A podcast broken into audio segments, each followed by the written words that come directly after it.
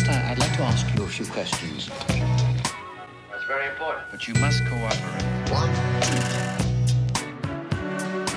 Bienvenue sur ce nouvel épisode du podcast Exquises Esquisses qui vous fait découvrir et comprendre les coulisses des métiers de la création au travers d'entretiens d'artistes passionnés. Si vous avez des retours, n'oubliez pas de noter et commenter sur iTunes et de suivre nos échanges en regardant les notes de l'épisode. Aujourd'hui, j'accueille Geoffroy de Crécy, réalisateur, illustrateur, motion designer, dont l'outil principal est la 3D, je crois. Oui, exactement. ouais. Salut Geoffroy, Ah, Salut, comment ça va? Bah, très bien, ravi d'être là.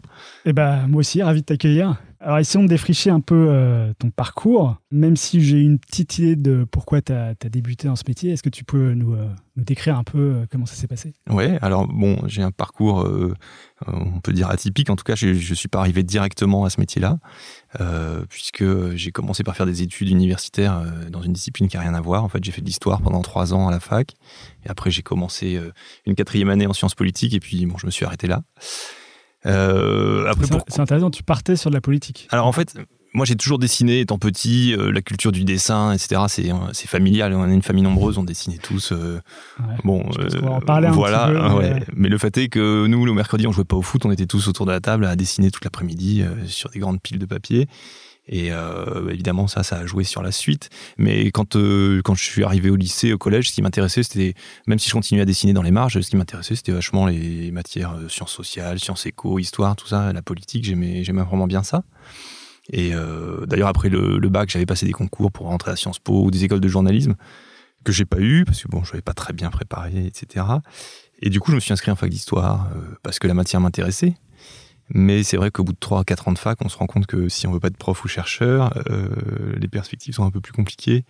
Donc euh, là, je me suis dit... euh, Journaliste, c'est ce que tu journal- disais, journaliste ou- Ouais. Mais journaliste, en fait, je me suis rendu compte en passant le concours de, de l'EFJ, c'est la, la grosse école de journalisme, le SJ d'ailleurs, qui est un concours qui est quand même bien difficile. Et en passant son cours, j'étais allé jusqu'à l'oral, donc j'étais arrivé devant un jury, et les mecs m'ont demandé, mais pourquoi tu veux être journaliste? Et là, je me suis rendu compte en fait que j'avais absolument aucune idée de, ce que c'était que ce métier. Euh, en fait, les sujets m'intéressaient, mais finalement, le métier en, lui-même m'aurait pas du tout convenu, parce que euh, il faut être capable de s'intéresser à plein de sujets qui sont parfois euh, très triviaux. Enfin, pas. Pour moi, le journalisme, je voyais ça comme euh, euh, voyager, faire des interviews politiques et tout ça, mais 90% du métier des, des journalistes, c'est pas ça. C'est des choses beaucoup moins drôles. Et j'avais pas du tout les qualités ni en fait la vraie envie d'être journaliste. Donc là, euh, le fait de passer le concours, ça m'a ça Mm. m'a ça m'a guéri là-dessus. Mais par contre, euh, en fac, c'était très intéressant d'étudier euh, oui, l'histoire, sciences politiques, tout ça. Euh, je suis très content d'avoir fait d'ailleurs, parce que on devrait tous euh, avoir euh, des petites notions comme ça. On étudie le droit, la socio. C'est des choses qui permettent de comprendre le monde pour, pour tout le monde. Quoi. Donc c'est Dans le nul n'est censé ignorer euh, la loi. voilà, la loi d'une part, et puis un peu des rudiments de, de, ouais, de sociaux, de choses comme ça, qu'on qu'on- comprendre comment marche les, la société. Donc je regrette pas du tout d'avoir fait ça, mais le fait est que ça ne me, me, me projetait pas sur un travail euh, euh, hors enseignement ou recherche. Bon, la recherche en histoire, c'est c'est c'est spécial, quoi. Ça donne des profils On a une particuliers. petite idée ouais, du gars Voilà. qui est dans les archives. Voilà, c'est un peu ça quand même, même si euh, c'est peut-être de la caricature. Donc, euh, moi, à bout de 4 ans, j'ai compris que je ne ferais pas un métier comme ça. Et, et là, je me suis dit, qu'est-ce que je sais faire Euh, J'ai toujours dessiné, je dessine correctement. Euh, bah, je vais faire illustrateur. Je me suis dit comme ça, je pensais que c'était tout simple, qu'il suffisait d'aller montrer trois dessins euh, dans un journal ou une agence de pub et que c'était parti. Tu avais déjà un exemple du, du grand frère. euh, Ouais, mais alors le grand- Crécy, Ouais. Alors mon grand frère, évi- évidemment, il avait un rôle dans tout ça puisque il a commencé très tôt. Lui, il a 4 ans de plus que moi, euh, 4 Ah oui. ou 5 ans de plus que moi. Mais il a démarré très tôt, c'est-à-dire qu'il a fait son premier album à 20 ans et puis qui a été vraiment un, un peu un coup de tonnerre dans le monde de la bande dessinée. Donc pour moi, la bande dessinée, déjà, je savais que je voulais pas en faire parce que c'était déjà pris, hein, en quelque sorte. C'était, c'était pas la peine d'essayer de, de- non pas de rivaliser, mais je savais que je serais toujours euh, comparé. Et puis, en plus, l'idée de redessiner les mêmes personnages plein de fois, ça me, ça m'effrayait. Ça me donnait pas envie. Euh, donc, je voulais faire de l'illustration. Du coup, l'illustration, c'est, pas de la BD, c'est autre chose. Hmm. Mais il se trouve que mon dessin était quand même un peu BD et puis que c'était pas du tout abouti et que j'avais jamais fait d'école ni rien. Donc, euh, on ne devient pas illustrateur, en fait, comme ça, juste parce qu'on sait un peu dessiner. Euh, donc, je suis pas devenu illustrateur. j'ai essayé, je suis allé voir des gens. à côté, pour vivre, j'ai fait prof d'histoire. Voilà, j'ai quand même fait utiliser ma petite formation. J'étais prof d'histoire dans une espèce de boîte à bac privée. C'était assez, assez horrible. Mais j'en ai retiré un peu une admiration quand même pour les, les profs. C'est, un métier qui est, euh, qui est assez dur et puis qui est vachement. Euh, euh, enfin, c'est pas un métier pour les flemmards et tout ça, quoi. C'est c'est assez terrible d'être devant une classe de 30, 30 Ouais. gamins pendant une heure ou deux heures et de pas pouvoir se gratter les fesses. Ou, enfin, je veux dire, c'est hyper intense, quoi. Quand on sort de- d'une demi-journée de- d'enseignement, on est, on est rincé. Et euh, Surtout, il faut préparer les cours. faut euh, préparer les cours. Après ouais. ça, je pense qu'une fois qu'on l'a, les Ouais. a préparés une année ou ouais. deux, ça va. Mais c'est vraiment la présence euh, à une classe, c'est quelque chose, c'est un live, quoi. C'est vraiment, c'est, vachement intense. On, on peut pas, on peut pas se permettre de, d'ennuyer les gens ou de. Enfin, nous, on fait tous des boulots quand on a envie d'aller voir un truc sur Internet, 5 minutes ou machin. On, on fait comme on veut. On a son temps à soi. Là, c'est un truc où on est pris dans une, Hmm. une temporalité live qui est. Enfin, moi, je sais que j'ai trouvé ça assez dur. Euh, faut être à l'heure le matin parce que sinon, il y a 30 personnes qui se retrouvent en rade. Et quand euh, moi, j'étais assez jeune, quoi, on fait la fête le soir, machin, et savoir qu'il faut donner un cours à 30 personnes le lendemain. Enfin, voilà, c'est une expérience euh, intéressante de ce point de vue-là. Et là aussi, encore un métier où j'ai pu fermer la porte. j'ai su que je ferais pas ça. Et euh, à côté, j'essayais un peu de, ouais, de, de, faire de l'édu, quoi. Mais sachant que j'avais pas, je pense, du tout ce qu'il fallait pour y arriver. Euh, mais ça m'a quand même permis, au bout d'un moment, euh, je surveillais les annonces de petits jobs et tout, parce que j'avais arrêté d'être prof. Et euh, là, je suis tombé sur une annonce pour un boulot chez Ubisoft dans les jeux vidéo, où ils cherchaient des gens qui. des, graphistes en fait, mais il n'y avait pas de profil particulier d'école ou quoi qui était demandé. Donc, je leur ai envoyé mon dossier, de, donc des dossiers d'illustration. Et là, je pense que ce que je faisais correspondait mieux à ce que pouvait chercher une boîte comme ça. C'est-à-dire. Euh, concept design. concept design. En fait, je cherchais juste des gens qui savaient dessiner. Ouais. C'est- pas, c'était, il y a très longtemps tout ça. Ubisoft, c'était une boîte qui était pas encore énorme, qui était en train de grossir très vite. Ils étaient à Montreuil. Ils avaient fait Rayman, qui avait très bien marché Ouais. là en 2D. Et ils cherchaient, euh, suite au succès de ce jeu-là, ils cherchaient à se développer. Ils embauchaient plein de gens. Et euh, ben, si on savait un peu dessiner, on rentrait chez Ubisoft, quoi. Surtout que euh, voilà, il n'y avait pas tellement d'écoles, il n'y avait pas d'école de pour former les gens aux jeux vidéo, etc. Ouais, Donc Pas encore trop à l'époque. Ah non, pas du tout même. Euh, Ah. Super Infocom et tout Ah ça. non, tout ça, ça n'existait pas. Ça n'existait pas. Et, c'est ça qui était chouette, c'est que c'était vachement ouvert. Et donc, du coup, j'ai été embauché là-bas en plein temps, en contrat de travail et tout. Et j'ai intégré leurs équipes.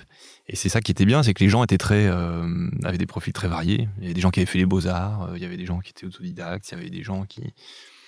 Et voilà, moi, j'avais jamais touché un ordinateur de ma vie. J'arrivais là, euh, c'était jeux vidéo, je jouais pas, moi, je Alors, connaissais juste rien. pour resituer, c'était quoi les années euh, peu ben, près ça doit être 95, 96. 95, Ouais. Il n'y avait même pas Internet en plus. Il y avait l'intranet, ouais, ouais, moi je me souviens, on a envoyé les premiers mails et tout, c'était dingue. Enfin bon, là ça fait, ça fait préhistorique, mais c'est vrai que c'était le cas. Et euh, euh, ouais, je découvrais l'ordinateur, je savais pas comment entrer dans Windows et tout, c'était assez marrant, il fallait que les gens m'expliquent. Mais en même temps, ça a changé hyper vite. Il y avait 20 personnes qui arrivaient toutes les semaines, c'était une boîte qui grossissait hyper vite, c'était assez enthousiasmant, quoi. Il y avait plein de gens à rencontrer. Et c'était des jeux encore, euh, je suis arrivé à la toute fin des jeux qui étaient encore purement 2D, au pixel. Moi, on m'a demandé de faire des, des dessins, enfin, c'était des textures en, en 16 couleurs. Voilà, moi j'avais j'avais jamais, euh, je savais même pas ce que c'était un pixel, j'avais pas fait d'ordi, on me demandait de faire des textures en 16 couleurs, je comprenais rien, je voyais pas pourquoi il fallait pas mettre plus de couleurs et tout ça. C'était au au pixel, c'est-à-dire tu avais un canvas pixelisé. Ouais, euh, ouais. Ça s'appelait euh, Paint, je sais pas quoi, et euh, Ah oui, j'avais une palette de 16 couleurs, il fallait faire euh, de l'herbe, de la boue, c'était pour des jeux de bagnole ou des trucs comme ça. Mais c'était parfaitement pas intéressant, mais heureusement, en fait, je suis arrivé juste quelques semaines après que j'arrive. euh, les gars sont arrivés avec euh, 3D Studio, des logiciels de 3D, le manuel de 1000 pages à côté. Ils ont dit, bon, maintenant, le- les jeux vidéo, ce sera en 3D. Euh, je pense que c'est le moment où les cartes vidéo ont commencé à pouvoir afficher de la 3D et tout. Et d'un seul coup, il fallait tout changer. Et euh, c'était bien parce qu'on se retrouvait tous au même niveau débutant, parce que les- tous les gens qui étaient là, ils savaient pas spécialement faire de la 3D non plus, sauf un ou deux Ouais. super geeks qui savaient faire une boule euh, avec du chrome dessus. Et euh, par contre, tous les autres, on était au même niveau. Et c'est pas mal parce que ça a remis tout le monde au. Ça m'a enlevé mes complexes par rapport à l'ordinateur, au truc. Il fallait tous qu'on apprenne ce logiciel en partant de, de rien. Et du coup, tu as besoin de faire des dessins malgré tout pour faire après, de, porter sur, euh, sur la 3D, non? Ou tu. Ouais. À ce moment-là, tu n'avais pas besoin, tu faisais ta boule et euh, tu texturais. Je, je me souviens plus. En fait, moi, assez vite, j'ai- travaillé tout de suite direct dans la 3D. Mais c'est vrai que oui, normalement, il faut faire des modèles, on dessine et puis après, on essaye de les refaire. Mais dans le jeu vidéo, c'est particulier parce que les contraintes étaient assez fortes de modélisation. Il fallait utiliser peu de polygones, etc. Donc, quelque part, on- même si on faisait un dessin, il fallait le réinterpréter d'une façon qui ressemblait pas vraiment au dessin parce qu'on avait, on pouvait pas faire de courbes quasiment, etc. Enfin, c'était vraiment les premiers jeux 3D, c'était très euh, facetté. Ouais, donc autant le faire directement. Autant le euh, faire directement. Euh, enfin, dans mon souvenir, euh, je, je dessinais pas tellement. Il y avait des gens qui faisaient les recherches décors probablement avant, et puis nous, on, on les modélisait. Enfin, dans un premier temps, de toute façon, on a passé au moins un an juste à, à débugger. et- enfin, les logiciels 3D ils plantaient tout le temps et tout. C'était, c'était un peu une galère. Mais j'aimais bien ça parce que j'ai un côté bricoleur et qui, ça m'a bien convenu. Ces, ces logiciels, il y avait, il fallait trouver la bonne façon de faire sans que ça plante, la bonne façon d'arriver à son but par des chemins détournés, parfois techniquement bizarres, des choses qu'il fallait pas faire, des paramètres à trouver. C'était vraiment un truc de, de tâtonnement, de bricolage et tout. Et moi, ça, j'aimais bien en fait. C'est Ouais, pionnier de. un peu pionnier, La ouais, 3D, ouais, quoi. ouais. même si c'était des logiciels du commerce hein, qui étaient censés fonctionner, mais ça plantait quand même vachement. Quand je vois aujourd'hui, euh, enfin, que maintenant euh, on plante plus jamais et tout, les projets vont trois fois plus vite. Là, euh, la moitié du temps du projet, c'était quand même euh, de redémarrer la machine, comprendre pourquoi ça avait planté. des fois, la scène, elle pouvait plus se rouvrir. C'était, c'était marrant. Mais moi, j'aimais bien. J'étais pas du tout euh, l'artiste qui dit oh là, la technique, ça me, ça me saoule et tout ça. Moi, j'ai- j'aime bien la technique, donc. euh, Ouais. Et donc, tu es resté combien de temps là, à Ubisoft? Alors, je suis resté euh, à peu près un an et demi. euh, C'était à Montreuil, là, dans les grands Ouais. locaux euh, de Montreuil. Et après, je suis parti toujours pour Ubisoft, mais à Montpellier, dans l'équipe de, de Michel Ancel. C'était lui qui avait fait Rayman. C'était un peu la, la star de la star d'Ubisoft. C'est un peu à lui qui devait leur succès. C'est celui qui a fait le Lapin Crétin aussi. il a euh, fait, après, il a fait ouais. Lapin Crétin, il a fait euh, d'autres jeux, mais il est resté fameux pour Rayman. Mm. Et euh, lui, il était resté, il avait le, donc euh, le privilège d'avoir sa propre équipe à Montpellier où il habitait, son petit studio et tout. Et c'était un peu les cadors, euh, c'était le, le, le Nirvana chez Ubisoft, truc Ouais. mystérieux. Ouais. Et euh, au bout d'un moment, moi, je, je, je lui avais demandé si je pouvais rejoindre son équipe et il, il avait accepté. Donc c'était euh, ça, c'était bien parce que euh, c'était quand même une équipe de gens euh, qui étaient tous euh, vraiment forts. En plus, c'était à Montpellier, c'était super d'aller habiter dans le sud. euh. et là-bas, j'ai bossé sur Rayman le 2. Voilà. Donc euh, pendant à peu près un an, c'était une, une expérience sympa. Et là, j'ai changé, j'ai changé de, j'ai un peu changé de vie au moment où, euh, bon, c'était très sympa. Je faisais du jeu vidéo, des textures, des, des niveaux. En fait, on modélisait des niveaux de jeu. C'était amusant. Mais à ce moment-là, et mon frère, un autre frère encore, toujours les frères, Étienne, qui fait de la musique, Ouais. Qui préparait Qui son, euh, Tempo Vision, Voilà, Super Discount, exactement. euh, qui avait French Touch, tout ça. voilà, qui à cette époque-là, en plus c'était quand même la période de- justement de la French Touch où, euh, Ouais. où les maisons de disques étaient prêtes à mettre quand même bien le paquet sur toute cette génération-là de musique électronique. Et il préparait son deuxième album, Tempo Vision, et il m'a demandé si je voulais faire un clip pour son album en animation. Alors moi, j'avais jamais animé, je faisais que des, des modélisations euh, avec pas beaucoup de facettes pour des jeux vidéo, et je me suis dit, euh, je vais pas faire ça toute ma vie. Et le fait de raconter une histoire, d'être en liberté de faire un clip, ça m'a plu bien sûr. Donc Ouais. euh, euh, voilà, j'ai démissionné de Ubisoft et je suis remonté à Paris. J'ai acheté un ordinateur pour la première fois de ma vie et je me suis mis au boulot pour faire un clip. Alors j'ai eu du temps parce qu'il avait prévu ça pas mal en amont. C'était sur un des morceaux qu'il avait fait en premier, donc j'ai passé à peu près un an à bosser sur ce clip. Ah oui. J'étais tout seul, euh, j'avais, il fallait que j'apprenne l'animation, le rendu, as fait tout. J'ai fait tout tout seul. Et, euh, C'est quand même assez, euh, assez long, quoi, l'histoire. euh, Enfin, elle dure quoi 3 minutes Ouais, quatre c'est un truc de 3 minutes euh, assez compliqué. En plus, j'avais Ouais. pas mesuré du tout ce que ça représentait. En plus, euh, j'avais bossé, j'avais créé tous mes personnages et tout. J'ai commencé à bien y arriver. J'avais commencé à avoir une bonne base de données pour, pour démarrer mon projet. Et puis là, j'ai, j'ai planté un disque dur. J'ai tout perdu mes trois premiers mois de boulot. Ah ouais, Enfin, voilà comment on apprend la vie. Euh, sauvegarder. je crois que je venais d'acheter un, un graveur et tout. Et je l'avais pas encore installé. Et le jour, euh, le lendemain matin, euh, mon disque crash. Je perds tout. Ah, tu vas t'installer le graveur pour sauvegarder Pour sauvegarder, et ouais. en fait, et je l'avais acheté. hein. ça y est, c'était prêt. euh, C'est le destin, ça. Ouais, faut pas attendre, faut pas attendre pour euh, sauvegarder.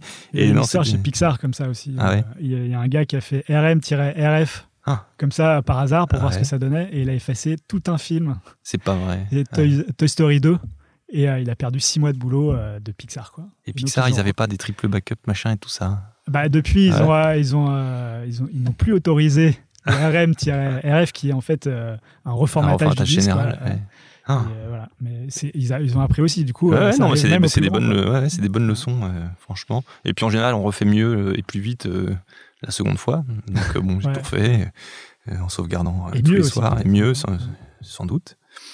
Et au bout d'un an, voilà, j'ai réussi à sortir ce, ce film, ce clip qui, donc, qui est paru avec le disque et tout, et qui a, qui a plutôt très bien marché, on va dire, parce que c'était aussi une période où MTV était euh, encore assez important. Ils l'ont passé beaucoup, euh, pas seulement en France, un peu dans le monde entier, tout ça. Donc c'était un, pour un premier truc qui sortait. Déjà, faire un, un- un premier truc, c'est bien, mais euh, le support du clip, euh, à l'époque, c'était super. C'était une garantie de diffusion, ou en tout cas une chance de diffusion qui était vraiment Hmm. en télé Ouais, et tout. C'était énorme, une visibilité énorme. Donc le clip, il a vraiment bien marché. Il a eu une victoire de la musique. Euh, et du coup, j'en ai fait deux autres d'ailleurs sur l'album. C'était un petit peu ce qu'on avait établi au départ, où je sais plus, en cours de route, on s'est dit qu'on ferait un peu une, une, série de clips sur le sur l'album hmm. pour avoir un peu une sorte de concept. Euh. Et d'ailleurs, le, le, contenu du clip, parce que mon Super Discount, on peut croire que c'est une un disque contre la société de consommation et choses comme ça, alors que Tempo Vision, il, était moins identifié comme ça. Et pourtant, les clips que tu fais sur cet album-là sont assez euh, militants, on peut dire, non Oui, c'est déjà contre la société de consommation. Ouais, est-ce que c'est contre? En tout cas, ça, ça la décrit un petit peu. Après, euh, je pense que c'est, euh, c'était pas conscient, c'est sûrement ce sur moi entre guillemets sociologico, peut-être le passage à la fac où on est quand même on n'a que des profs de gauche quoi à la fin. Oui, c'est pour ça que le fait que tu aies fait de la politique, euh, c'était quand même pas. oui, sans doute, ça a joué. Après, je j'ai pas fait le clip en me disant je vais dénoncer quelque chose, machin. J'avais envie, euh, j'aimais bien les fast-food, j'avais envie que ça se passe dans un fast-food. Euh, j'avais envie de. les burgers apparaissent beaucoup dans tes clips. Ouais, c'est vrai, souvent. Après, oui, ça, ça, ça, a un message surtout. Après, c'est vrai que je me rends compte que sur l'ensemble, sur les trois, c'est vrai qu'il y a un message qui à chaque fois est, est un peu là, mais c'est inconscient entre guillemets. C'est peut-être parce que j'ai pas envie de raconter des histoires qui qui parlent, hmm. enfin qui sont trop particulières ou qui. C'est vrai qu'inscrire l'histoire dans une l'histoire qu'on raconte dans des choses un peu plus générales, c'est ouais, c'est intéressant. Ça donne une certaine dimension au truc. Euh, Est-ce qu'il était en accord avec ce que voulait raconter Étienne de Crécy Non, il m'a pas du tout. Non, il m'a pas du tout briefé en fait euh, sur euh, les choses qu'il aurait à faire passer. Non, d'ailleurs, il, m'a laissé très, très, très, très libre de faire ce que je voulais, en fait. C'est assez étonnant. Je vais même pas présenter les storyboards parce que j'en ai pas fait. Je savais pas comment ça, qu'on faisait des storyboards et tout ça. Je, suis parti, j'ai ouvert une scène 3D, j'ai commencé mon, commencé mon film et puis j'ai continué de scène en scène. Euh, là, c'est là que l'absence de formation se faire sentir, c'est que pendant très longtemps, je faisais pas de storyboard, je faisais des trucs comme, comme ça venait. Ouais, mais tu es quand même arrivé au bout et ça s'est tenu, euh, l'histoire se raconte. Euh, ça donne sûrement ce côté assez organique du film où les plans s'enchaînent d'une façon, euh, voilà, peut-être en storyboard, j'aurais pu se découper. Mais bon, oui, oui, le, le truc a fonctionné, il, était correct, mais, mais c'est vrai que je me souviens plus d'avoir une vraie phase d'écriture avant. Je pense que je savais vaguement ce que je voulais raconter, et puis c'était parti, quoi. Puis tu avais envie de montrer des choses visuellement aussi. Voilà, j'avais un style de dessin, etc. Qu'enfin je pouvais utiliser. Euh, voilà, le clip il ressemble à mes dessins. C'était mon univers. Donc euh, là, j'ai pu mettre mon univers, euh, ce que je pouvais pas faire avant dans le jeu vidéo et tout ça. Là, je l'ai. Il ressemblait à tes dessins que tu faisais au crayon en 2D, quoi. Ouais, au feutre et tout ça. Ouais, ouais. C'était, c'était vraiment dans ces clips-là, on voit vraiment ce que j'avais dans la tête, l'univers que j'avais, qui venait du dessin que je pratiquais un peu depuis toujours. Euh, parce qu'après j'ai fait beaucoup de commandes, etc., euh, où on contraint son dessin, on cherche un style qui va plaire au client, machin. Euh, là, c'était vraiment, c'était, c'était moi, avec les contraintes techniques, mais bon. Et du coup, après ces, trois clips où tu te fais remarquer, j'imagine que tu as pas mal de gens qui te demandent de faire des clips ou des choses comme ça? Oui, en fait, à une époque, il y avait un producteur qui faisait la pub et du clip et qui, qui essayait, enfin un peu tous les producteurs essayaient de mettre la main sur ces gens qui tournaient, gravité autour de la French Touch. Il y avait quand même euh, il y avait la French Touch musique ou non image aussi c'est vrai qu'il y avait il y avait aussi une French Touch explosion oui, oui, il y avait euh, Alex Alex Cortez euh, les numéros 6 machin tout ça il y avait plein de gens qui faisaient des choses vraiment bien. Enfin, c'est vrai qu'il y avait une explosion aussi visuelle autour des labels qui était quand même intéressante. Et il y a donc des producteurs qui ont vite vu que c'était intéressant. Moi, je suis donc chez un producteur qui s'appelait Partisan. c'était le producteur de Michel Gondry, entre autres. Et, et qui avait aussi un avantage pour moi, c'est qu'il était très bien implanté en Angleterre à Londres. Et euh, du coup, il m'a ouvert les portes beaucoup du marché anglais, qui était probablement plus audacieux que le marché français, en termes de, pour ce qui est de la pub notamment, hein, euh, euh, les films de commande. Nul les prophètes dans son pays. Voilà. Non, et puis de toute façon, ça se vérifie jusqu'à maintenant. Euh, les Français, euh, il faut que les choses soient validées par beaucoup, beaucoup de, de succès commerciaux. enfin, je sais pas. Donc les Anglais, eux, ils étaient prêts à miser sur un, des, choses qui visuellement étaient complètement nouvelles, euh, inconnues, et à aller faire toute confiance aux réalisateurs. Voilà, la première pub que j'ai fait là-bas en Angleterre, je venais de faire mes clips, j'ai fait une pub pour Guinness, qui est quand même une marque, voilà, statutaire. Ils, ont dit, bah, fais comme, comme as envie, quoi. Et ils m'ont laissé en toute confiance. Là, tu as fait la réalisation 3D. Euh, ouais, alors, ouais, c'est pas moi qui fabriquais, là, c'était chez Buff, chez Buff Compagnie, parce qu'il y avait des délais, il y avait des contraintes que je pouvais pas gérer en même temps que la réalisation. Mais euh, j'ai fait, donc j'ai beaucoup travaillé avec des agences anglaises sur des films de pub pour. euh, Alors en tant que réal, euh, tu, tu fais quoi? Tu fais le scénario? Tu écris le pitch? Tu non, fais le en- storyboard ou... En pub, on a quand même en général, il y a un script qui est écrit parce que c'est gens beau de de la- l'agence de de, l'agence, de ouais. prendre des scripts. euh, donc on sait à peu près ce qui va se passer dans le film. Mais après, selon les projets, on a plus ou moins de liberté pour l'adapter, créer l'univers autour, raconter l'histoire. Donc ce que tu apportes en tant que réalisateur, c'est l'univers graphique. Ouais. Ouais. C'est, L'univers euh, graphique, la, la façon de raconter, le rythme. euh, on Donc le pitch n'a rien à voir avec la façon de raconter. C'est-à-dire qu'on donne le pitch et après toi t'en fais un truc personnel. Oui, dans le meilleur des cas, oui. Après, euh, il y a des, des- des- des scripts qui sont très détaillés. Il y a même des agences qui ont des storyboards. déjà, bon, il n'y a plus qu'à faire ce qu'il y a dans le storyboard. En général, ça ne m'arrive pas trop. Mais en animation, en général, euh, euh, je pense que les agences reconnaissent qu'elles n'ont pas l'expertise et donc elles laissent plus de, de liberté aux réalisateurs. Mais surtout qu'après, j'ai fait pas mal de films toujours pour l'Angleterre, où pour le coup, j'étais réalisateur, mais je fabriquais aussi les films. C'est-à-dire que j'ai monté une petite, un petit studio euh, où j'ai fait bosser euh, cinq ou six personnes. euh, et on faisait le film de A à Z, donc on modélisait, euh, texture, création des personnages. Moi j'étais réalisateur et en même temps je dirigeais le studio qui fabriquait le film. C'était pas de demi-production? Si, voilà, Si, c'est ça, ouais, demi-production. Qui existe toujours parce que tu en parles à l'imparfait. Alors ça existe toujours, mais c'est en sommeil en fait, parce que parce que c'est quelque chose au bout d'un moment où je pouvais plus mener de front, euh, d'être réalisateur et d'être chef de studio. Les projets euh, euh, devenant soit plus gros, soit plus rapides à faire. Moi, j'avais pas assez de monde, pas assez de temps de s'occuper. Parce que quand on a un studio, il faut s'occuper à la fois du réseau, des ça, machines, ouais. euh, des licences. et parfois, on a des projets qui sont hyper speed, qui demandent beaucoup de travail de réalisation. Et s'il faut en même temps. Parce que ce qui est compliqué, c'est que euh, quand on travaille que sur des projets courts comme ça de commande, on peut pas avoir des gens en CDI ou quoi en permanence. Donc, on- moi, je bossais avec des intermittents et je montais les équipes en fonction des projets. C'est ce à quoi te servait le studio en fait. Voilà. Donc, j'avais des locaux, des ordis, et puis en fonction des projets, je reprenais les gens, souvent des gens avec qui j'ai déjà bossé, etc. Mais entre deux projets, il y avait personne. Et puis les gens, euh, mon équipe, que les gens euh, que je connais bien, qui travaillent bien, bah, ils partaient sur d'autres projets. Donc, à chaque fois qu'un nouveau truc arrivait, souvent dans la pub, en plus, il faut aller assez vite. Il fallait que je retrouve quelqu'un. Est-ce que tu es dispo? Est-ce que machin? Bah non. Donc, il fallait que je trouve quelqu'un d'autre, qu'il fallait que je reprenne des habitudes avec lui. Et j'ai souffert de ça, du, de- du manque de continuité, de pas avoir une équipe euh, à demeure, euh, bien constituée, avec des gens qui se connaissent. J'ai essayé de rebosser avec les mêmes gens, mais finalement, s'il y a un peu d'espace entre les projets, ben, Ouais. on peut pas les garder. Et, et après, ça c'est devenu trop compliqué pour moi de chaque fois remonter une équipe, euh, etc. Et il a fallu que je choisisse entre euh, développer la réalisation, le travail graphique, et y passer plus de temps, ou alors développer un studio, ce qui est un autre métier. Ouais. Et Bah, c'est une de mes questions. Comment on passe de, l'un à l'autre et comment on, on se sent pas frustré de pas faire de la création, plus de Bah, exécutif? Il y a eu un temps où Enfin, c'était où, c'était assez organique, c'est-à-dire que la partie création était tellement liée à l'outil, à la façon dont je travaillais l'outil, et puis comme je connaissais très bien moi-même la 3D, euh, j'arrivais à faire tout ça presque dans un même euh, euh, comment dire, c'était une façon de travailler assez organique. euh, et puis j'arrivais souvent à avoir les mêmes gens avec qui je m'entendais très bien, qui me connaissaient. Donc euh, bon, tout, tout ça se, se passait de façon assez fluide. Et après, quand il a fallu, ça c'est quand, surtout quand je travaillais dans un style qui était mon style de départ et qu'on me redemandait de faire, parce que bon, euh, en général on me demande de faire assez longtemps la même chose jusqu'au moment où c'est plus à la mode, où on l'a assez Ouais. vu, et où il faut passer à autre chose. Et c'est là que moi ça devient difficile de à la fois faire une- des recherches qui me permettent d'élargir ma palette artistique et en même temps de gérer euh, oui, du studio, des Ouais, équipes là, et tout ça. Trois boulots. Voilà. euh, Et en plus, euh, ça veut dire, en tant que réalisateur, de faire que de la 3D, tout le temps. Or, moi, ce qui m'intéressait aussi, c'était de pouvoir essayer autre chose, de la stop motion, de la 2D ou des choses Ouais. comme ça. Quand on est réalisateur, normalement, le métier, c'est de raconter des histoires. Ouais. C'est pas juste de faire de la 3D. Réalisateur 3D, ça n'a pas beaucoup de sens. Pour moi, c'est réalisateur. Et, et donc, Après, voilà. tu utilises un, un outil ou un autre. Voilà, un outil ou un autre. Donc moi, à un moment, j'ai choisi, je me suis dit, bon, le studio 3D, euh, soit je deviens vraiment geek et je me je rentre là-dedans à fond, et puis je lâche la réal et, et je deviens prestataire de service. Euh, mais c'est pas ce qui me ouais. passionnait, quoi. Voilà. Mais quand tu es réalisateur, du coup, euh, tu passes pas par le studio quand tu fais ta propre réal. Tu passes par partisan, du coup?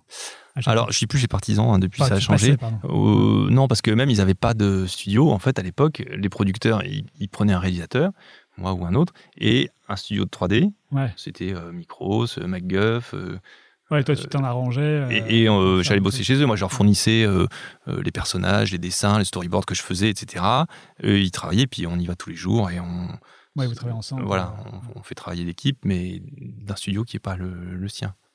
C'est plus confortable quand c'est son propre studio, c'est sûr, mais c'est vrai que ça limite plus la. Est-ce que c'est pas un peu euh, schizophrénique d'avoir deux parties Du coup, les clients, est-ce qu'ils arrivent à, à repérer dans quel cas ils font appel à toi en tant que réalisateur, plutôt un appel à toi en tant que studio? Non, en général, moi, je suis toujours passé par des producteurs. Donc, le client, lui, il voit le producteur qui lui dit on va vous, on vous propose des réalisateurs, vous choisissez, vous voyez ce qu'il sait faire, Ouais. et il vous fera ce qu'il sait faire, quel que soit.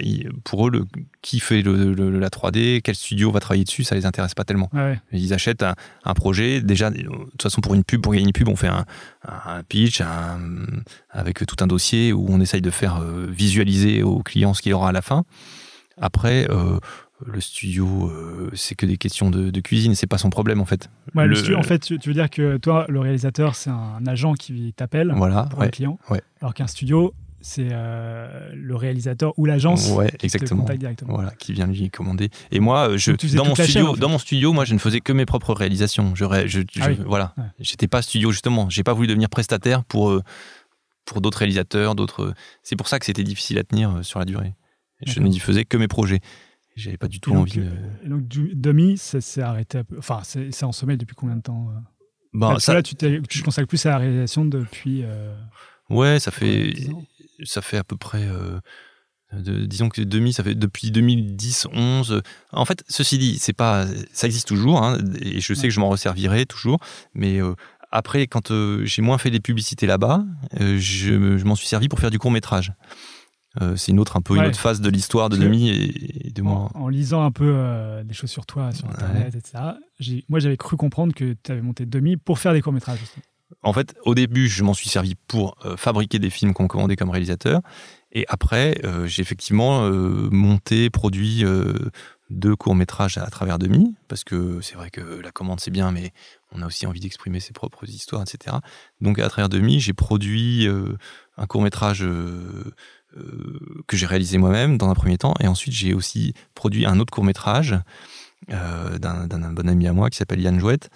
Et euh, bon, mon court métrage, c'était, euh, euh, ça a été beaucoup de travail, beaucoup de défrichage euh, déjà pour apprendre comment on produit, parce que j'ai fait tout le, le bazar du CNC, du machin. J'ai fait, Ouais. j'ai réussi à financer mon film très de la correctement. production de courts-métrages. Voilà, plus ce qui est complètement un autre avec, métier, euh, ouais, ouais, ce qui était intéressant, hein, mais qui était un autre métier euh, dans une autre durée surtout, parce que en pub on a l'habitude et c'est ça que j'aime bien de, de, de recevoir le script et puis un mois après c'est fini, on n'en parle plus. Ouais. Euh, là pour un court métrage, entre le comité de lecture, le comité de machin, etc., on a les financements un an et quelques après avoir écrit l'histoire, et ensuite on commence à faire le film. Donc c'est des trucs qui s'étalent sur deux ans. Il faut Et- être sûr de, de ce qu'on va raconter. Ouais, il faut être sûr de ce qu'on veut raconter, il faut, faut avoir de la patience. et Bon, moi, je l'ai fait, j'ai fait mon court métrage et bon, j'ai beaucoup appris ce qu'il fallait pas faire en termes de réalisation sur les choses plus longues que, que trois minutes. Et puis après, j'ai produit euh, donc le court métrage de Yann qui, qui avait bien mieux marché parce qu'il était bien mieux, qui a eu un prix à Annecy, tout ça. Donc c'était, c'était quand même assez euh, satisfaisant. Voilà, euh, c'était sympa de, de produire un film et, et, et qui reçoive un prix. Mais j'avoue que le, la durée du processus de production de court métrage, etc., ça m'a un petit peu euh, euh, écarté de ça. J'en ai pas tellement refait derrière, Ouais. même si je me garde cette euh, possibilité. Il faut que tu en écrives trois euh, par an ou un tous les ans pour être sûr qu'à la fin. C'est vrai que je pense que les gens qui sont vraiment dans cette économie-là, ils en ont toujours un sur le feu et du coup, ça s'enchaîne. Mais est-ce que Ouais. tu peux vraiment gagner ta vie en faisant des courts-métrages? Pas vraiment. Mm, Je pense qu'il y a quelques personnes. Bon, la plupart des gens, ils travaillent à côté, ils sont réalisateurs sur des séries ou sur des choses. Je pense qu'il y a quelques rares personnes qui arrivent Ouais. à en vivre avec le système des intermittents qui fait quand même que si on est payé, euh, enfin, je sais pas, mais je Comme pense. l'édition de livres, quoi, finalement. Ouais, c'est un peu ça. faire beaucoup pour. Ouais. euh, Euh, voilà, donc euh, j'ai un peu traîné comme ça dans le monde du court métrage, les festivals et tout ça. C'est sympa. Après, on est invité un peu partout pour montrer son film. Ça, c'est le bon côté. Mais euh, bon, j'ai pas hyper persisté euh, dans le court métrage parce que j'avoue, j'aime bien la commande en fait. J'aime bien être. euh, J'aime bien qu'on attende quelque chose de moi et le faire euh, à ma Ouais. façon, mais j'ai un peu du mal à initier un projet et à y croire assez longtemps. En fait, je crois que c'est ça le truc. On écrit quelque chose, même Ouais, si on trouve ça. très bien quand on le fait. Au bout de six mois, on commence à se demander bon, au bout d'un an, on en a marre de sa propre histoire. Enfin, moi, j'arrive pas, c'est trop long. Ouais, c'est pour ça qu'il faut être euh, vraiment motivé Ouais, raconter. faut être très motivé et croire énormément en soi euh, en termes de de la valeur de ce qu'on veut raconter. Moi, Ouais, je, je doute peut-être trop de, de moi. Est-ce que c'est pas le cas de euh, tous les artistes? Est-ce qu'il y en a qui font pas semblant d'être motivés? Ah non, moi, chez Pathé, il y a des gens qui, qui sont très très sûrs de leur truc, qui peuvent poursuivre la même idée pendant 15 ans, 20 ans. Et il y a d'ailleurs des gens, beaucoup de gens qui font la même chose pendant, euh, même visuellement, graphiquement, qui font la même chose pendant toute leur vie. Enfin qui évoluent pas dans leur style, etc., qui le creusent. Moi, je trouve ça très bien parce que ils atteignent la maturité. et- mais, mais moi, j'avoue que j'ai besoin de changer de technique, de changer de, Le style. de style, euh, ce qui pose des problèmes après pour une carrière parce qu'on sait pas vraiment à quoi s'attendre. Quand on vient me voir, c'est pas toujours évident de savoir ce qu'on va. Ouais. Mais bon, Mais ça comme fait tu disais, la- la réalisation, c'est quand même de raconter des histoires. Du coup, Exactement. on vient pour ta façon de raconter des histoires, mais Ouais. c'est pas forcément identifiable euh, comme ça, quoi. Il y a un peu une ambiguïté quand on est réalisateur euh, d'animation ou graphique, c'est qu'à la fois on attend souvent une esthétique euh, et à la fois il y a la façon de raconter les histoires. Alors euh, c'est c'est- parfois un peu ambigu, c'est c'est pas évident. Ouais. Euh, il faut avoir, moi je crois que j'essaye de garder une patte graphique, mais tout en évoluant dans les, les, les styles et les techniques, quoi. Et euh, du coup, bon, je- tu fais du court métrage et c'est des, des temps longs, mais du coup, j'imagine que le long métrage, c'est encore pire, quoi. Oui, le long métrage, euh, ouais, ouais. Même le fantasme du long métrage euh, que j'ai eu pendant un moment, il m'a passé en fait. euh, euh, en- je sais pas. je- déjà, je vais plus beaucoup voir des longs métrages d'animation. Ah oui Ben non, c'est vrai. J'avoue que j'ai été un peu saturé à partir du moment où il y a eu les trucs Blue Sky, machin, hystérique, qui ont commencé Ah, à. les genres de manga. non, les ça, trucs à la Ice Edge et. Ah oui, ah oui le- tu parles du studio Blue Sky. hein. Ouais, le studio. Blue Sky, et puis ça a quand même influencé surtout. Enfin, en fait, j'ai eu des enfants, etc., qui sont un peu plus grands maintenant. Je les ai emmenés pas mal voir euh, ce qui sortait, euh, les films. euh, et au bout d'un moment, je trouvais ça tellement hystérique et insupportable que ça m'a un petit peu. ouais, ça m'a un peu Après, gavé. Justement, eux ont, ont un style assez identifiable et ils ont joué sur la vague du Ice Age, justement. Ouais. euh, Et du coup, ouais. Et je trouve que souvent, enfin, comment dire. Mais après, je devrais creuser un peu plus parce que je pense qu'il y a des longs métrages qui sont vraiment intéressants. Mais euh, Bah, J'ai reçu a- euh, Rémi Chaillet ici, ouais, qui a fait euh, des, euh, un long métrage ouais. qui s'appelle Tout en haut du monde et qui, qui est Mhm. vraiment magnifique. ouais. D'ailleurs, le- j'en ai- il y a pas mal des gens qui ont travaillé sur ce film qui sont passés. D'accord. Et euh, ouais. Et ben voilà, il faut. Je C'est te en le 2D, conseille. hein, c'est ça, c'est un, c'est un 2D, film. ouais, ouais, ouais. purement 2D. D'accord. Ouais. Et puis c'est un, un peu aussi, euh, bon, il y, a- il y a toujours les Miyazaki. et- Oui, non, mais ça, voilà, ça j'aime bien, j'avoue. Quand je parle d'animation, j'avoue, je pensais plus aux films en 3D qui sont devenus Ouais. euh, très stéréotypés, très, même dans les personnages, dans l'esthétique. Et euh, voilà, que j'aime plus trop aller voir. Mais c'est vrai que je regardais beaucoup de Miyazaki et de, de temps en temps, je les regarde encore et je trouve ça très bien. Mais encore une esthétique. Est-ce que, tu- enfin, c'est une de mes questions finales, mais bon, on y est, alors allons-y. Est-ce que tu continues à expérimenter dans un style 3D Tu es connu ces derniers temps, parce que tu étais fait remarquer par d'autres choses avant, mais par tes loops, Mhm. justement. Des loops où on voit des machines qui font des boucles euh, Ouais. et qui sont hyper répétitives et qui donnent euh, Mhm. une sensation euh, un, peu, euh, un peu de mal-être. Ou, euh, Un on peu se dit, euh, désespérante. ouais, c'est ça, qu'est-ce qu'on fait là Euh, euh, Des machines qui nous, euh, qui nous survivront, en fait, c'est un Mhm. peu euh, l'idée Ouais. que ça, ça donne. Et tu as vraiment trouvé un style graphique qui est assez particulier, Mhm. hyper euh, léché, etc. Qui a rien à voir avec les clips que tu faisais justement pour Étienne Descrécy. Du Mhm. coup, tu continues à expérimenter dans des styles différents. Ouais. Bah justement, ça rejoint ce qu'on disait un petit peu. Moi, c'est un petit peu ces, ces, ces loops que je fais, c'est un petit peu en réaction avec ce qui est devenu la 3D. Euh, trop de mouvements, euh, trop de surexpression des personnages, trop de. euh, moi, j'avais envie d'utiliser la 3D d'une façon très très dépouillée, très très simple, euh, avec des, des mati- enfin peu de matière, pas de mouvement de caméra, euh, pas de focale, euh, grand angle, etc. Donc c'est vraiment un peu une réaction à cette euh, à cette animation euh, qui bouge trop. je voulais Ouais, faire l'animation ouais. qui bougeait très peu. Et en plus, ça vient aussi d'une chose, c'est souvent les contraintes qui, qui, qui donnent les, les concepts, c'est que je sais pas trop, euh, je suis pas animateur, donc je sais pas animer un personnage. Euh, c'est pas mon boulot, c'est assez dur de bien animer un personnage. Et Ouais. même à créer en 3D, c'est plus long. Donc là, je j'ai voulu euh, faire du- de l'animation minimaliste, sans, sans personnage humain, et, et- mais quand même avec des mouvements et des choses où le mouvement avait une place euh, intéressante et importante. Donc, euh, comment mettre en valeur un mouvement simple dans un décor Donc, en m'attachant plus, pour le coup, à une sorte d'esthétique assez rigoureuse dans le décor. Ça, c'est l'influence du travail d'illustration dans lequel Ouais. je me suis lancé. Euh, donc, Non, c'est toutes ces contraintes-là qui sont mélangées et qui m'ont amené à faire ça, euh, ce, ce système-là. Et, euh, et voilà, et je poursuis un petit peu là-dedans. C'est un, un petit peu un travail récurrent que je, je- en plus que je continue. Ouais. parce que c'est pratique, c'est quelque chose on peut en faire par petits bouts et ça s'inscrit dans une démarche qui est toujours cohérente. Et euh, voilà, je désespère pas d'en faire quelque chose d'un peu plus, de réunir tout ça et peut-être d'en faire justement un court métrage. euh, euh, voilà, en retravaillant tout ça pour que ça, ça prenne une, Parce que ça fait longtemps que tu n'en as pas publié, si je ne m'abuse. Euh, J'en ai publié une à la rentrée, là, Ah. un petit. Mais c'est vrai que j'en ai fait un, un bon l'été, je travaille pas. Euh, Non, mais quand je dis longtemps, c'est-à-dire que euh, non, il mais me c'est- semblait qu'elle était peut-être de 2017 ou. euh, Non, non, non, 2005. j'en ai publié cette année quelques-unes. Euh, voilà, mais euh, c'est assez intéressant à faire.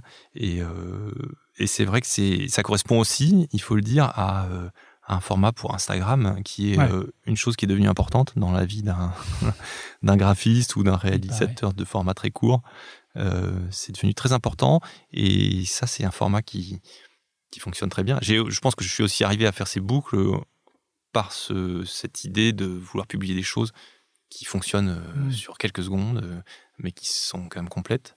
Parce qu'elle raconte quelque chose, même en Voilà. quelques secondes, ça fait une boucle, mais une boucle qui raconte quelque chose. Qui, Voilà. Enfin, on peut être complètement hypnotisé par ces, ces boucles-là. Mm. C'est ça qui est sympa.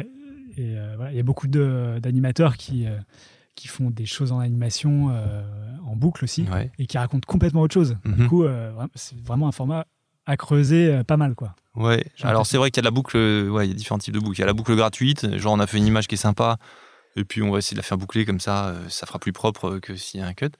Et euh, ça, il y en a beaucoup. Et pourquoi beaucoup, pas? ouais. Après, c'est purement Non, moi, je parle visuel. de, de, de boucles qui racontent voilà. des choses. ouais. Et là, c'est vrai que c'est c'est plus dur de trouver euh, un support qui fait que la boucle elle, raconte quelque chose. Et c'est pour ça un que travail de réalisateur aussi. ouais, c'est un travail d'orientateur. Et c'est pour ça que là, en, en réfléchissant moi comment en faire un court métrage, euh, donc les réunir et en faire quelque chose de plus long, je suis en train de réfléchir parce qu'on n'est plus du, du coup ça perd son côté boucle puisque forcément on va arriver dans du montage. euh, Il y a des plans qui vont succéder à d'autres plans. Donc finalement, euh, c'est plus infini en tout cas, c'est plus une boucle infinie. C'est Mm. une boucle, mais on va la couper à un moment pour mettre une autre boucle. Donc quelque part, c'est il faut, euh, il faut travailler sur d'autres sorts que purement ce côté boucle. Mais Travailler sur la transition de la boucle. voilà, sur le. Mais ceci dit, là, en ce moment, comme ça fait assez longtemps que j'ai pas réalisé euh, euh, des choses plus longues, j'ai des envies de montage et de.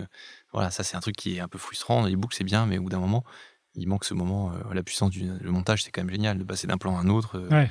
visuellement, graphiquement, en termes de rythme. euh, euh, voilà, c'est super. C'est ça le travail de réalisation finalement. Aussi, Pas la- forcément, on peut réaliser des choses en plan séquence, on peut réaliser des choses en boucle, mais c'est Bah, vrai le plan que. séquence, c'est une façon de monter. C'est-à-dire, tu fais un long plan. Ah, mais c'est pas. Ouais, voilà. Ouais, ça, c'est ça. mais ouais. voilà. Non, non, je pense qu'il y, a des mon- il y a des réalisateurs qui vont monter vachement plus et d'autres qui vont être Ouais. euh, qui vont être vachement plus dans des, des plans qui durent longtemps, qui montrent une action, alors qu'il y en a qui vont la découper en cinq. euh, Mais c'est vrai que c'est un jeu qui est. euh, Après, je pense que le, le montage, euh, c'est vraiment quelque chose qu'on apprend ou sur lequel on est euh, efficace quand on vient plus de la prise de vue réelle, où on a plein de rush et puis il faut essayer d'en faire quelque chose de bien. Ouais. Quand on vient d'animation, où le montage, en fait, euh, c'est un faux montage parce que c'est fait au storyboard. Je veux dire, on a déjà prévu l'ordre des plans, les machins, etc. Bon, après, on peut toujours un petit peu jouer sur les poignets, Mm. mais grosso modo, le montage, il est fait, euh, il est pensé avant. Alors que moi, j'ai eu- j'ai eu la chance aussi, dans le côté de diversifier euh, les techniques, de faire un petit peu de, de- de prise de vue réelle pour des films de commande, des purs tournages sans animation. Et c'est vrai qu'il y a ce plaisir du montage qui qu'on n'a jamais en animation, c'est-à-dire se dire bon bah là, ça, on l'a pas super bien tourné, mais en fait, tu coupes, t'in- t'intercales un, un gros plan et euh, et, ça, ça, ça sauve le. Voilà. On peut raconter une même scène de trois façons différentes avec le même matériel. Bon, ça en animation, on l'a très peu. Et c'est un peu dommage. C'est aussi un truc qui, voilà, qui enferme un peu plus. euh, Ça, parce qu'en fait, si on on peut pas perdre du temps à faire des choses qu'on coupera après. en général, C'est ça coûte, ouais, ça coûte trop cher. Ouais. euh, surtout, enfin, je dis ça parce que c'est ce que je connais, mais en 3D, quand on voit les temps de rendu et tout, si on a calculé 10 images de plus à la fin d'un plan, on est content, on va pouvoir jouer. Après, l'animation apprend justement aussi à, à jouer le montage. Enfin, c'est pas que l'animation, mais un montage, ce qui est marrant quand on commence à en faire, c'est de se rendre compte que ça se joue à deux ou trois images près. À 25 images secondes, on, se- on se dit que ça compte pas, mais en fait, euh, on coupe euh, 4 ou 5 images et d'un seul coup, euh, il y a un truc qui va marcher alors qu'il marchait pas. et- Ah, c'est un peu pareil en animation aussi. Ouais, oui, c'est comme tu- ça en animation. Tu réduis de Ouais. deux images et puis là, tu as un truc Ouais. qui est. Oui, c'est ça. Sauf qu'en animation, carrément, même dans, le plan, t'enlèves des images euh, pour accélérer un mouvement, etc. Ce qu'on fait peut-être un peu moins en prise de vue réelle, même s'il doit y en avoir qui le font, je pense, pour donner, donner la pêche. Euh, voilà. Alors en fait, tes, tes boucles, c'est un peu entre euh, l'illustration et l'animation. Mhm. Donc on a pas mal euh, parlé de ton boulot de réalisation et d'animation. Tu disais que tu, quand tu as fait prof d'histoire, tu voulais te lancer dans l'illustration, Ouais. tu n'en as pas trop fait, et du coup, tu es allé chez euh, Ubisoft. Mhm. Aujourd'hui, j'ai l'impression que tu fais quand même beaucoup plus d'illustration. Oui. Tu as même un agent, Ouais, j'ai, costume trois pièces. ah, voilà. En fait, j'ai fait un peu le truc à l'envers. moment? Ouais, ouais. Ouais, en fait, j'ai, bah, justement, euh, quand j'ai un peu mis en, sommeil euh, le, côté production, le côté euh, fabrication de films avec demi euh, notamment et j'ai voulu plus développer donc mon travail de réalisateur sachant que c'est quand même un métier assez intermittent il y a un projet puis après il y a plus rien puis après bon j'avais envie de faire des choses entre ces projets et j'avais toujours cette vieille idée d'être illustrateur qui me traînait qui me traînait derrière la tête. Donc j'avais quand même progressé en termes de, de capacité à faire des images par rapport à après le bac. Et je me suis dit bon euh, je fais des images euh, je veux faire illustrateur je vais aller voir un agent. Donc je suis allé voir euh, les gens de costume trois pièces qui, m'ont accueilli très gentiment et qui, m'ont pris dans leur équipe. Mais je pense que j'étais pas encore vraiment illustrateur. Même si à partir d'images enfin pour moi je prenais une belle image arrêtée d'un film et c'était une illustration. Et en fait c'est pas ça l'illustration. C'est loin d'être ça. Et j'avais fait des images spécifiquement pour des illustrations mais je pense que j'étais un peu j'a- j'avais encore beaucoup de chemin à faire. Je commence à peine, là, c'était il y a quand même 6 ou 7 ans, et, et là, je, je commence maintenant à sentir que je fais des choses qui ressemblent un peu à l'illustration, mais c'est assez long. Sur, C'est il y a 6 ou 7 ans où tu as commencé à aller chez Costume 3 Ouais. en te disant je veux commencer, Voilà. recommencer l'illustration. ouais. Et ils m'ont quand même fait travailler en illustration, mais sur des choses, genre créer des personnages en 3D, des choses comme ça que je savais faire, mais qui sont plus du caractère design, parce que parfois il y a des campagnes de pub où Ouais. euh, euh, on veut juste des personnages sur un fond blanc, etc. Euh, donc j'ai fait des choses comme ça, et c'était très intéressant et, très bien. Mais là, euh, c'est que depuis un ou deux ans, peut-être après ce travail sur les loops, cette façon d'utiliser la 3D aussi en, flat design, que j'ai commencé euh, il y a 2-3 ans, et, je suis repassé dans un monde plus 2D qui correspond plus, à mon avis, à ce qu'est de l'illustration. L'illustration, c'est pas faire des beaux rendus 3D, en fait. Enfin, même s'il y a des gens qui font des très belles choses comme ça. Mais je pense que c'est en repassant en 2D, quitte à ce que ce soit un logiciel de 3D, mais en repassant sur les images 2D, que j'ai commencé à comprendre que ce qui était important, c'était la couleur, que ce qui était important, c'était euh, euh, voilà, le cadre et tout ça, euh, que je me suis un petit peu éloigné de, du film, en fait, et que j'ai commencé à envisager que une illustration, c'est un objet 2D qui est très particulier. Euh, bon, après, je peux pas tellement théoriser dessus parce qu'il me manque vraiment un background euh, théorique. Moi, j'ai toujours pas fait de mon école de- d'illustration des beaux-arts. Et qu'est-ce que ce sera euh, un background théorique? C'est l'apprentissage des couleurs, ouais, je pense. composition, ouais. la- Les couleurs, ça m'a beaucoup manqué. Je pense de pas avoir euh, une formation là-dessus. Je pense que je suis pas très, je suis pas très pointu en couleur. Et Mais Est-ce que réellement on- on- les gens qui sont dans les écoles ont une formation sur la couleur? Mais je sais pas. Parce que je suis pas vraiment. euh, je sais pas, mais ils Genre, devraient en tout cas. Ils devraient. Enfin, ils ont une formation, mais après l'œil qui fait que tu choisiras telle ou telle couleur, même si tu sais Mhm. qu'une couleur chaude avec, avec une couleur froide, euh, voilà. Bah, je pense que ça s'apprend quand même. C'est-à-dire au moins apprendre l'histoire. Même, même l'histoire, moi, de, je manquais de culture graphique. C'est comme ça aussi qu'on se crée une, palette de couleurs. Je pense qu'il y a des gens qui sont influ- influencés par euh, des illustrateurs ou des graphistes des années 70, 60, je sais pas. Ouais, c'est Euh, ça, c'est les influences Oui, graphiques. c'est les influences graphiques, c'est la culture graphique que moi j'ai jamais vraiment euh, eu le temps. J'aurais pu le faire de mon côté. hein. Alors, mais, j'ai un- euh, j'ai un, petit livre dans mon sac Ouais. de Michel Pastoureau qui Ah ouais. euh, écrit beaucoup sur la couleur. C'est vachement intéressant. C'est un guide de la couleur et il donne euh, Alors moi historique que sur les couleurs. maintenant j'ai un j'ai un petit peu une botte secrète, mais on en revient à la famille toujours. Mais euh, je travaille, euh, je partage mes bureaux et, et, euh, en particulier avec euh, ma sœur, puisque j'ai aussi une sœur, j'ai pas que des frères, qui qui, euh, Qui est styliste. qui est styliste, qui a monté une marque de chaussettes euh, formidable, les chaussettes Bonne Maison, et qui est vraiment très pointu sur la couleur. En tout cas, euh, Ouais. Ouais, c'est son truc, c'est ce qui fait aussi, je pense, à la qualité de son travail, etc. Et euh, c'est pratique parce qu'elle peut me donner des, elle me donne des avis, elle me, euh, en plus je vois son travail, etc. Et, et ça m'ouvre un petit peu à cette, euh, cette importance de la couleur. Voilà. Ouais. Il n'y a pas grand chose à voir avec mon, mon boulot. on pourrait penser comme ça les chaussettes, mais elle m'a un peu ouvert à la, voilà, à la problématique de la couleur qui me, qui me manquait. Fortement pour devenir illustrateur. Alors, est-ce que tu as des clés comme ça qu'elle t'a données sur la couleur euh, Non, parce qu'il y a pas c'est de l'intuition en fait. C'est vraiment Ouais, c'est euh, beaucoup d'intuition et beaucoup d'influence et et ouvert, être ça s'apprend ouvert l'intuition. Euh, Je ne crois pas. Non, mais il faut avoir une culture et l'intuition Ah ouais. après elle jaillit peut-être de la culture. euh, je pense qu'il faut voir des peintres, il faut voir des, des choses comme ça. Après, je sais aussi que voilà, moi maintenant j'apprends à, à retenir des choses qui me plaisent, des influences euh, et de me dire tiens bah là cette palette de couleurs qui a été utilisée par ce gars-là, elle est vraiment intéressante. Il y a quelque chose à en faire. Enfin, je veux dire, il n'y a pas de mal à piquer la palette de couleurs. de- Ouais. mais euh, Il y, a- il y a des livres de Pixar d'ailleurs où ils font des color scripts Ouais. et on voit les color scripts et Mhm. là on, on voit toute l'importance Bah de la couleur. Bien sûr, une image, c'est juste, euh, juste de la couleur. Et même en 3D, les gens, on est dans les logiciels à penser les shaders, les paramétrages, le réalisme. Mais en fait, au final, les gens, ils voient que des couleurs. Je veux dire, le résultat final, c'est. Je crois que ça, ça peut s'arrêter qu'aux couleurs? Non, mais, mais le fait est que notre œil il perçoit un ensemble de couleurs. quoi. C'est ça qui va faire l'image. Et, et moi, pendant des années, j'en avais, je me souciais pas du tout, alors que c'est quand même extrêmement important. Alors que tes illustrations sont quand même très colorées, Bah, elles maintenant, sont ouais, je fais, pop, maintenant, je euh, fais attention. contrastées, ça. ouais. Ouais. Mais là, je viens d'acheter un super bouquin là, énorme de Milton Glaser là, sur les illustrations. C'est génial. Il a fait. euh, bon, on connaît deux, trois choses très très connues de lui, mais il a un travail graphique qui, Ouais. qui- qui est génial. Toutes les couleurs. Enfin bon, c'est une porte ouverte un, peu, mais par exemple. peut- Ouais.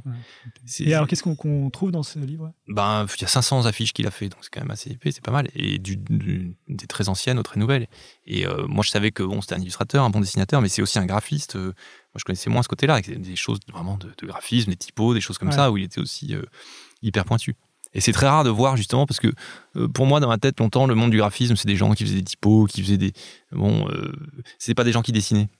Et c'est très rare quelqu'un qui est à la fois un très bon graphiste et un très bon dessinateur. Hmm. Et euh, d'ailleurs, j'ai vu une interview de lui il y a pas longtemps où il explique, euh, il dis- disait, moi, si j'ai un message à dire aux graphistes d'aujourd'hui, euh, c'est qu'il faut dessiner, quoi. Si on dessine pas.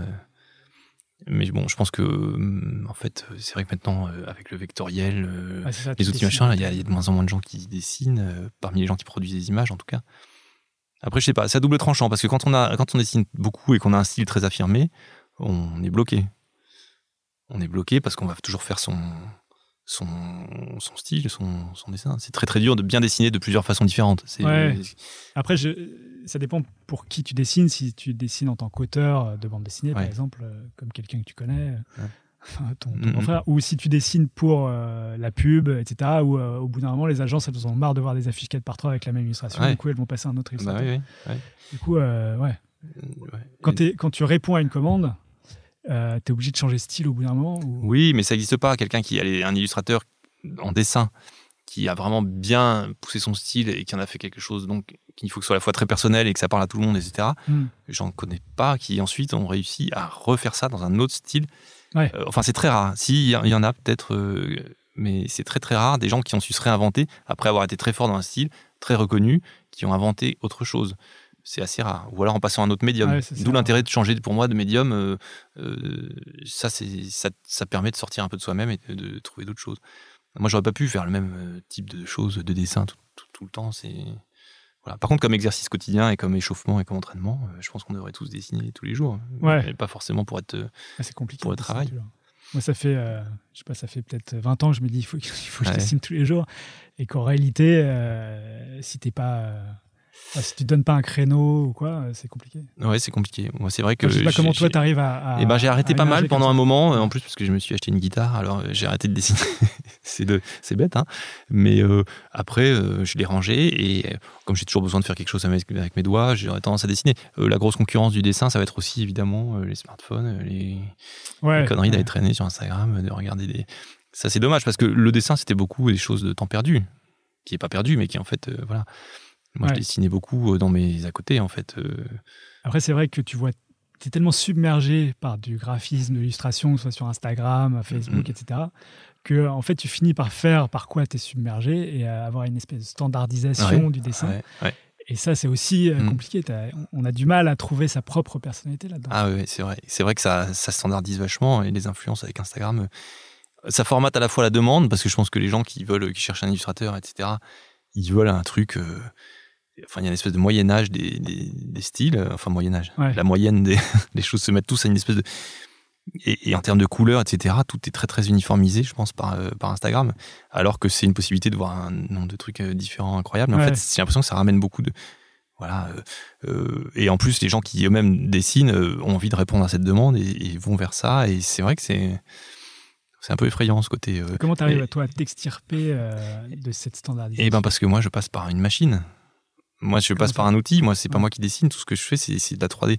Donc en fait c'est pas ma main directement. Et je pense que là il y a une identité de l'outil que j'utilise qui me permet de Et je trouve que, enfin, justement, moi, je trouve qu'il y a, enfin, il y a ta personnalité dedans, non? Ouais il y a ma personnalité mais à travers quand même un outil euh, qui, qui projette mes idées mais en il y a vraiment un, un gros, gros, une grosse interface euh, technique entre les deux qui fait que ça n'a rien à voir avec du dessin euh, à main levée. Donc, Non, bien sûr. Donc euh, il y a l'identité. euh, en plus, c'est une recherche technique, c'est-à-dire c'est la façon de créer les matières, etc. Finalement, ça ressemble à.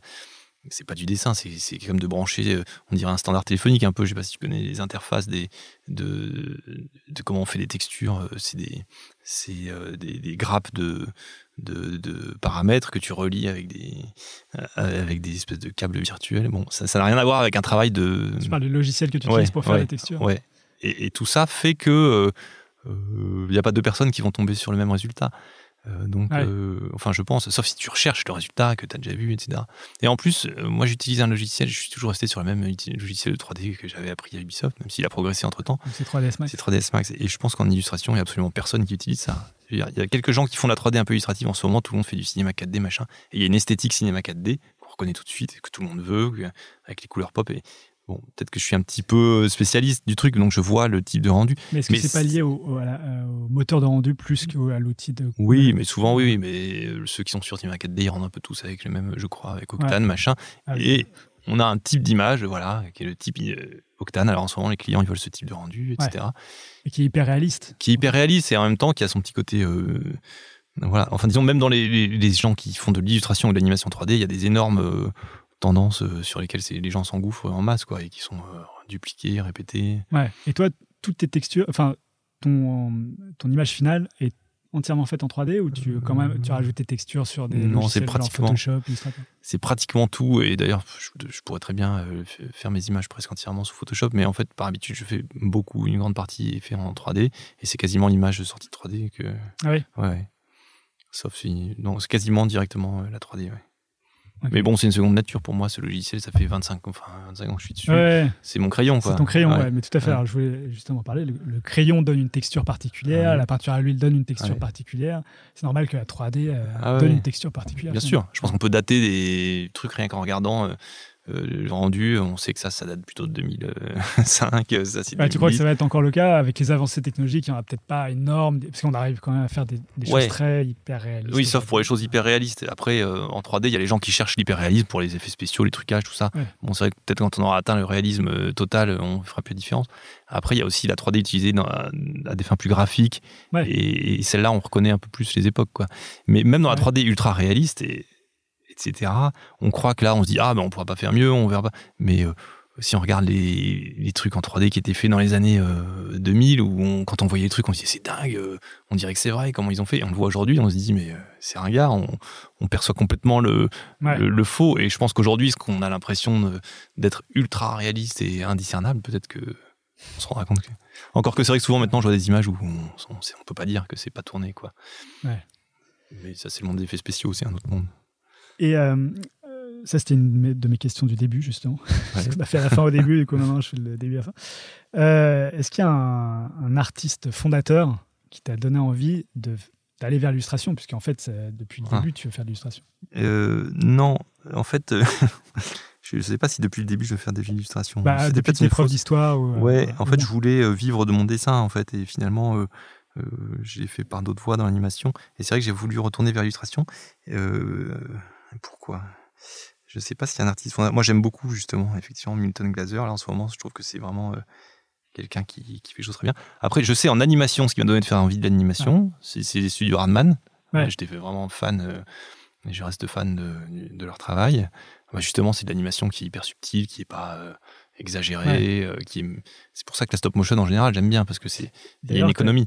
Tu as fait un film de pub, euh, au- attends, je sais plus comment ça s'appelait, euh, avec un chien et un petit personnage. Ouais, j'en ai fait plusieurs avec des autour chiens. ouais. d'Ultra Wi-Fi. c'est, euh, Ah oui, oui, Wi-Fi, ouais. Optimum Hotspot, c'était des ça, films aux c'était de la États-Unis. 3D avec une allure stop motion. Voilà. Ou En fait, c'est que stop motion. Non, c'est un vrai mélange des deux. C'est-à-dire que les Ouais. décors étaient faits en vrai, ils étaient fabriqués en maquette. Après, on filmait les mouvements de caméra dans ces décors, mais sans les personnages. Et les personnages ont été faits en 3D, rendus et intégrés dans les décors. Ouais. Mais en imitant, euh, c'était à 12 images secondes, Ouais. euh, et en imitant le, la stop motion. Bah, je trouve que le rendu euh, est Ouais. vachement euh, sympathique, quoi, justement. Ouais, ouais, moi j'adore. Moi, j'avoue que j'ai fait, j'ai Ouais. refait un petit peu de stop motion après. J'ai fait un film, en, un clip comme ça en carton, qui a assez bien marché aussi pour un clip qui a été fait avec très peu de moyens. Et c'était pour Rex the Dog, un, un musicien électronique. Et euh, j'ai pris beaucoup de plaisir et j'aime beaucoup le résultat. C'est un de mes trucs préférés. Et j'aime bien stop motion parce que, un, c'est de la vraie photo. Donc, euh, euh, voilà, il y a une texture particulière de la réalité. Et Ouais. en animation, c'est vraiment. C'est des mouvements qui sont faits par des humains et c'est limité. On peut pas faire des stretch and squash à gogo. euh, donc, j'aime beaucoup ça. Donc, vraiment, Hardman, c'est eux qui m'ont donné Ouais. envie, ouais, ça c'est sûr. Et après, pour l'illustration, et bien, je ne sais pas en fait, j'ai pas vraiment. Ouais, de... peut-être que, Ouais. ouais, que Studio Non, non, Norman, moi- c'est ouais, Ouais. C'est par eux que tu, passes, tu vas vers l'illustration. Ouais. Il y a quand même une esthétique Hardman. Il y a une euh, esthétique, euh, particulière. Ouais, non, c'est super beau, c'est super bien. C'est Ouais. eux qui pourraient me donner envie de retourner. Après, il y a aussi euh, Wes Anderson, mais qui est venu après, mais qui, qui- Ouais. ses films d'animation sont super. J'aime Ouais. beaucoup. Ouais. Et là aussi, c'est très euh, orthonormé. euh, Alors justement, lui, il était réalisateur sur ces films-là. Ouais. et il touchait pas du tout aux marionnettes. Ouais. Si je... Ouais. Et il était même pas sur place. Il était même pas sur Ah place. non, non, lui, il était à Montparnasse à l'hôtel et tout se faisait en Angleterre et il faisait des mails toute la nuit pour dire pas comme si. J'ai parlé avec des gens qui bossaient sur ces films, des animateurs et tout ça. Euh, je crois que tout le monde le détestait au bout d'un moment parce que il était assez dur et tout ça et surtout il venait jamais. Mais il a raison, hein. Il a raison parce qu'on se rend compte que euh, si on veut, si on a une idée très forte en tête euh, et qu'on veut qu'elle soit à l'arrivée comme on l'avait dans sa tête au début, il faut pas aller voir comment les gens euh, font parce que sinon on va se laisser entraîner dans leurs euh, difficultés. Ils vont dire oui, là, tu comprends, on peut pas parce que regarde quand il y a ça. qui- Et on va être obligé de dire ah bah oui effectivement tu peux pas le faire. Alors que si t'es pas sur place, tu vas lui dire non non tu te débrouilles, tu le fais. Et au bout d'un moment, mais c'est c'est comme ça. Je pense Ouais. que c'est pour ça qu'il y allait pas, pour pas être pris dans les contraintes qui sont pas Ouais. son problème en fait. Lui il dit je veux ça, il, a ça à la fin. forcément envie de voir. ouais. Voilà, qu'il a pas envie de voir. c'est un euh, peu le PDG avec ses ouvriers. euh, Ouais, mais après, je pense pas que c'est par. euh, ouais, c'est pas pour faire du profit, c'est pour euh, juste que son. Oui, bien sûr. c'est, juste pour que ce soit exactement. Non, parce qu'il y a tellement de contraintes en animation, etc., que si on se laisse influencer par le- les contraintes, on, on perd son idée de départ, quoi. Donc, Ouais. je pense qu'il est assez absolu dans son, sa démarche, mais c'est. Voilà, c'est assez louable. Et puis en plus, c'est pas un animateur au départ, donc. Il n'a pas ce besoin sûrement euh, physique de venir voir et sentir les choses. Lui, Ouais. il sait qu'à la fin, les gens ne verront qu'une image, donc lui, s'il reçoit des images, ça lui suffit.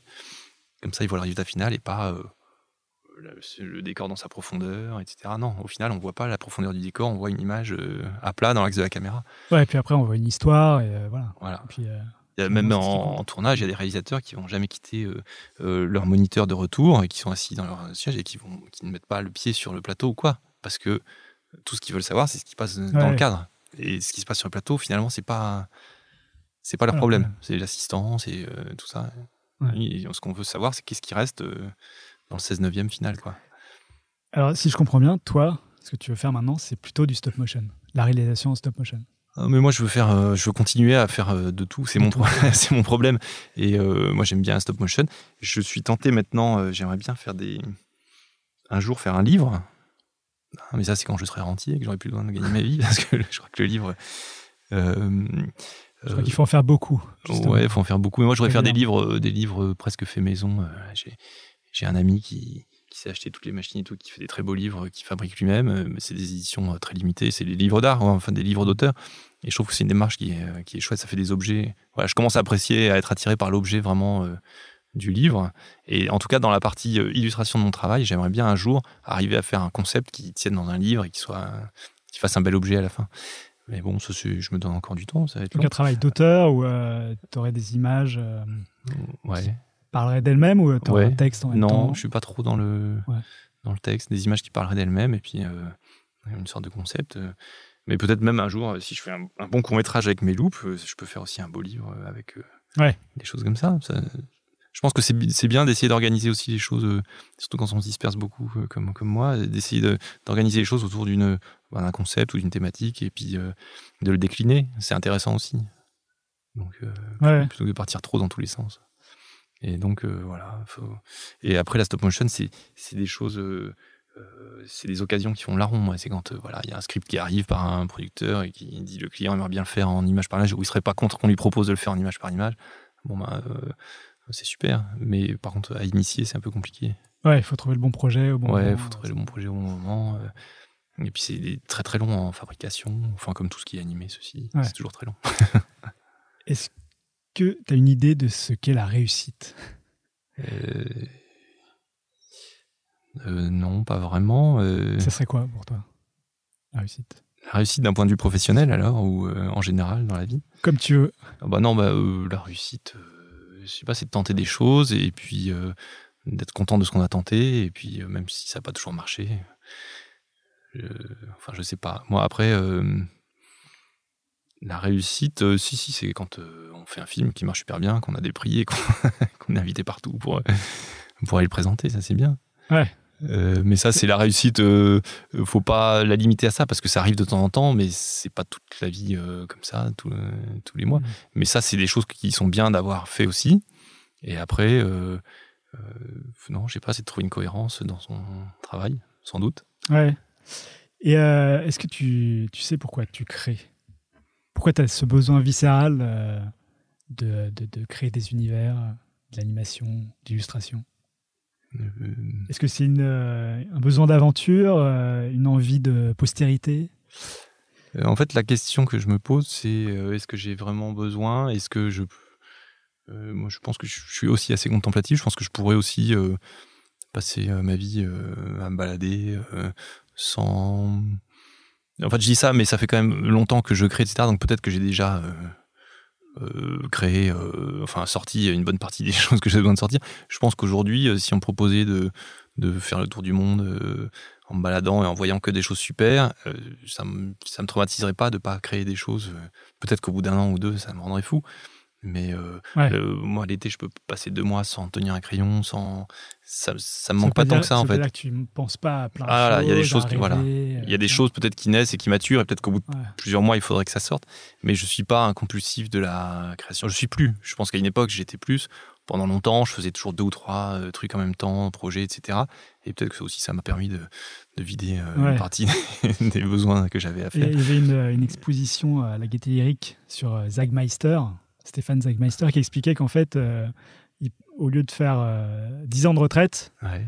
à la fin de sa vie, il faisait un an de retraite tous les 5 ans. Ah ouais, c'est bien ça. Du coup, il arrivait à 70 ans, 75 ans.